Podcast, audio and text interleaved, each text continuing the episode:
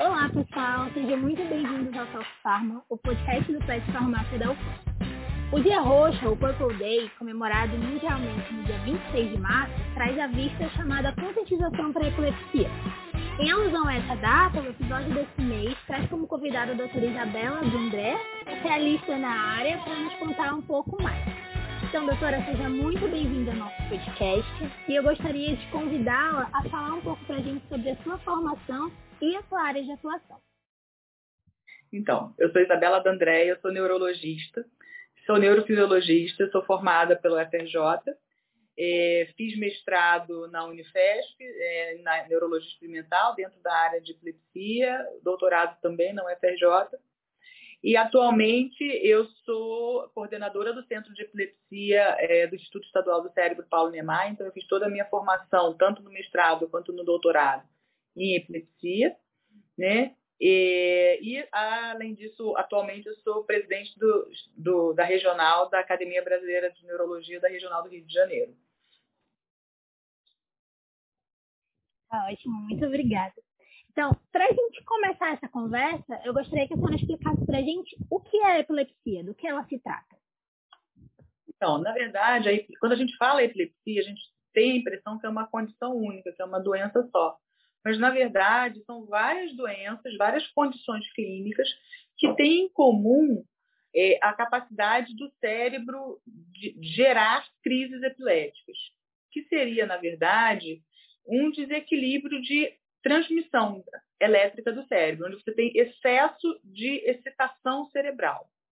E aí você pode ter excesso de excitação cerebral no cérebro, dos dois lados do cérebro ao mesmo tempo, e aí a gente tem, então, uma, uma crise generalizada, né, que a maioria das pessoas conhece como crise convulsiva ou convulsão, né, e que é o que, na maioria das vezes, as pessoas entendem como um ataque eh, de epilepsia.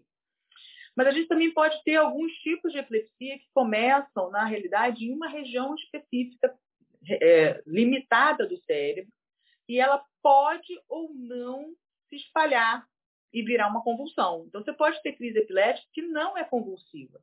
Né? Então, a pessoa pode simplesmente sair do ar, ficar ausente, ou às vezes ela tem uma visão de bolas coloridas, umas alterações visuais. Elas podem parar, ficar com o olhar parado, fazer movimentos automáticos com a boca, com a mão, às vezes até movimentos automáticos de sair andando. Né? Eu já tive pacientes que desceram de ônibus né, e continuaram andando né, durante uma crise. Então, é, o, que, o que tem em comum em todas essas condições é exatamente essa capacidade do cérebro, né, essa anomalia do cérebro de desenvolver um excesso de excitação ou uma falta de inibição. É, Aí eu lhe pergunto, por esses, essa diversidade de quadros, é, como é que é feito o diagnóstico? E qual é a dificuldade para eu chegar no diagnóstico? Se tem alguma outra, alguma outra doença que ela seja, algum outro quadro que ele seja próximo e que possa ter esse diagnóstico diferencial? Então, é, o diagnóstico, principalmente, é um diagnóstico clínico. A pessoa conversando com o médico é, e contando a história é, e a gente pode complementar com o eletroencefalograma e um exame de ressonância, um exame de imagem do cérebro. Então, acho que é interessante a gente entender primeiro assim, os exames são complementares ao raciocínio. Então, você pode ter exame normal, tanto eletro quanto ressonância, e ainda assim ter epilepsia. Tá? Porque às vezes não aparece mesmo nenhum dos exames.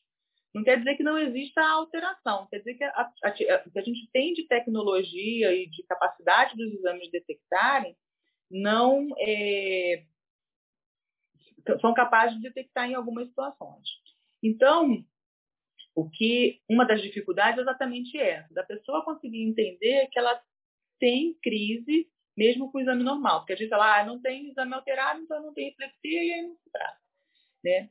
É, uma outra dificuldade que eu acho que para mim é a dificuldade que maior é, é da pessoa compreender que existem crises epiléticas que não são convulsões. Às vezes são sustinhos, assim, uns abalos no braço.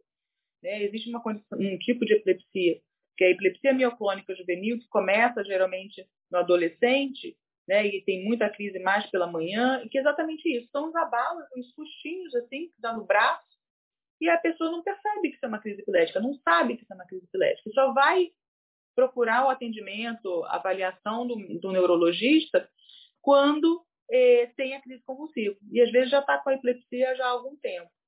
E essas crises focais, porque as pessoas também não entendem que às vezes elas são tão sutis que é só a pessoa ficar parada assim, ó, e volta. E aí, quem não sabe, né, quem não tem, né, que a gente não divulga esse conhecimento que isso pode ser uma crise de, né, epilética, é, a pessoa também não vai saber, né, porque se ela não ouve falar, ela não tem como saber.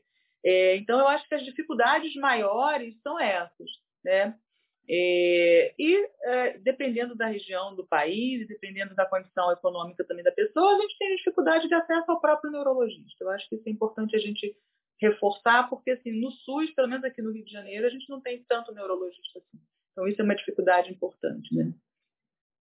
Tudo bem. É, frente a isso que a senhora falou, é, a partir de que momento é, pode aparecer normalmente a gente começa a fazer esse diagnóstico, se a gente consegue em alguns casos ver desde pequeno, por exemplo, e então, quando eu devo procurar o um médico, ou o que, que eu devo observar? É, a epilepsia ela pode começar em qualquer idade. Então, existem dois grandes grupos de início de crise, que é na infância e no idoso, mas ela pode começar é, no jovem, no, no, no adulto é, um pouco mais velho. Isso vai depender muito da causa da epilepsia. Então, assim, a gente consegue fazer. Ele, a pessoa precisa procurar um médico quando ela começa a perceber os sintomas de epilepsia, porque ela pode ter uma condição que não, não começa na infância, você não tem como saber. Então, assim que ela percebe a primeira crise, ela deve procurar um médico. Né?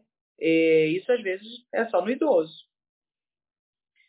E eh, o que, que a pessoa precisa observar? Precisa observar esses sinais que eu conversei, a gente conversou antes. Né? Se a pessoa sai do ar, se a pessoa tem uns abalos no braço, principalmente de manhã cedo, no despertar, ou quando tem é, alterações que ela não consegue identificar, né, que ela acha que é anormal, é, é importante conversar com o médico, mesmo que das vezes não seja, procurar precocemente é melhor do que demorar a, a, ao atendimento médico. Até porque, em algumas situações, né, a causa da epilepsia pode ser um tumor. E se a gente consegue identificar isso mais cedo, a gente consegue tratar isso melhor, mas com menos complicações. Não quer dizer que todas as epilepsias tenham como causa o tumor, mas é, algumas delas têm. Então, se a gente começa a perceber, é, é importante avaliar. Certo.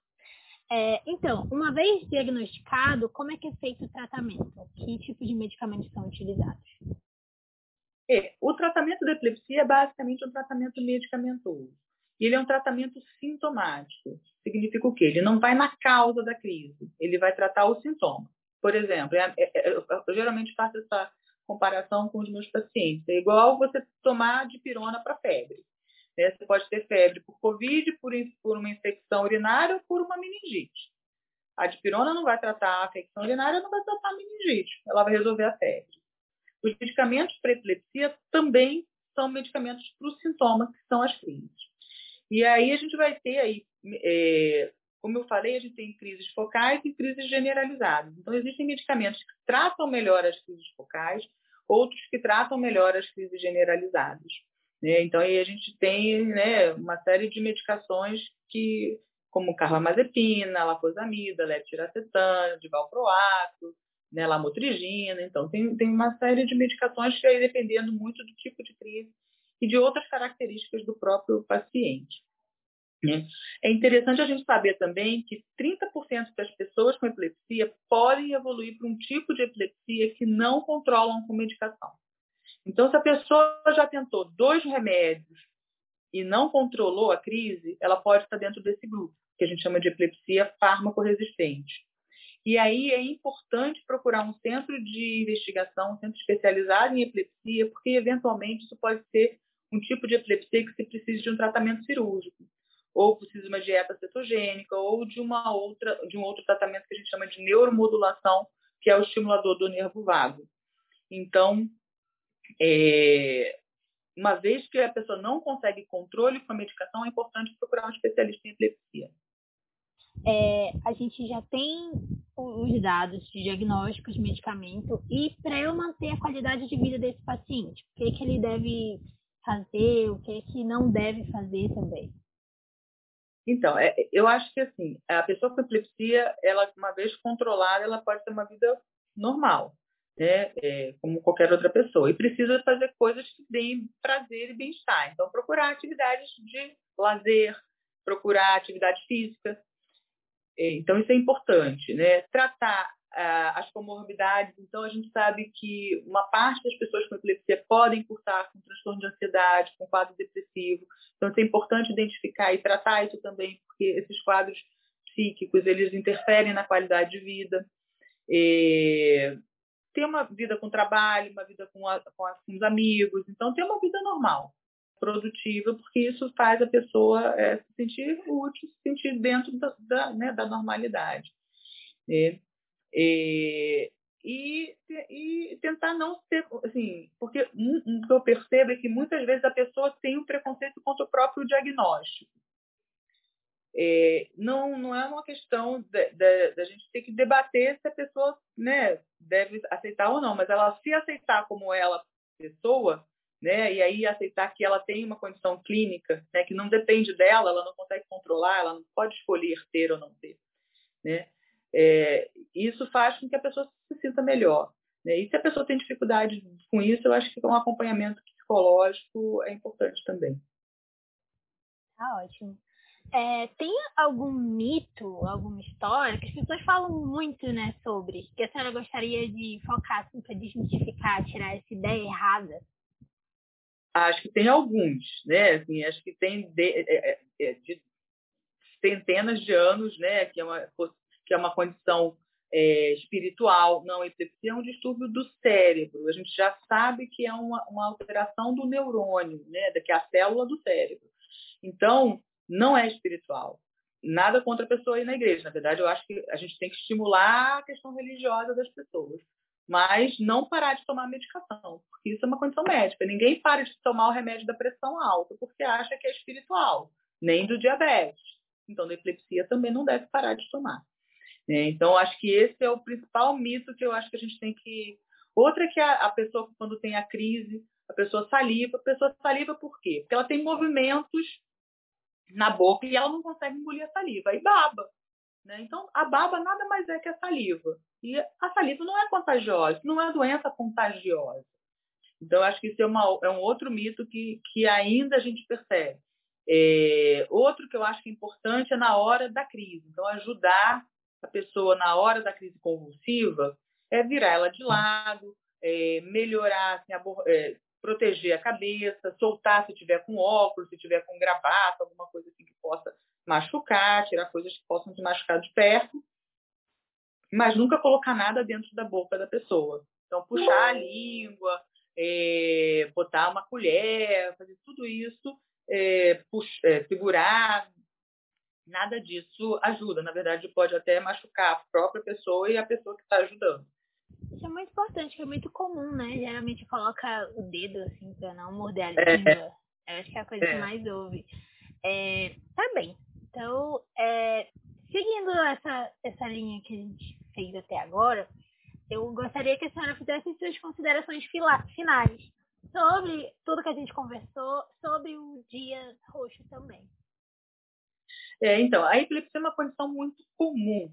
Né? A gente sabe que de 1 a 2% da população tem epilepsia. É, então, é, não, eu acho que é importante a pessoa compreender que isso é uma condição médica e, como qualquer condição médica, a gente não precisa ter preconceito, a gente não deve ter preconceito. E esse preconceito não deve ser nem da família e nem da própria pessoa. Então, a gente está. E o dia roxo é exatamente isso, para a gente lutar contra o preconceito que a pessoa com epilepsia ela pode ter uma vida normal. Tem as limitações, mas como a gente tem limitações por outras doenças ou por outras condições da vida. Né? A gente tem as limitações financeiras, a gente tem as limitações emocionais nossas, a gente é um ser com limitações. Então, é, a epilepsia pode trazer limitações, mas é, isso nunca deve ser a causa da a, o, o, sentido da vida daquela pessoa, né? Sim, fazer parte é, de todas as outras coisas que a gente vive. Muito obrigada. Eu espero que essa nossa conversa ela sirva de incentivo para as pessoas e também seja informativa, né? De maneira clara o que, que é a epilepsia, o que, que ela não é e como é que a gente deve agir. É, eu encerro agora o nosso podcast. Muito obrigada pela sua participação. E é isso. Ah, eu que agradeço o convite. Obrigada. Nada.